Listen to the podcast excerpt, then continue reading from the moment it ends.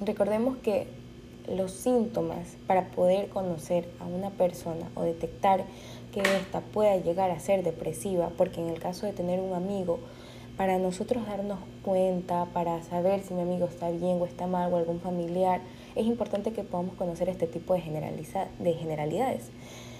Entre estos tenemos el, si la persona experimenta un estado de ánimo deprimido, tristeza, irritabilidad, sensación de vacío o una pérdida del disfrute o del interés en actividades la mayor parte del día, especialmente todos los días durante al menos dos semanas. Realmente se presentan varios otros eh, síntomas, estos varían,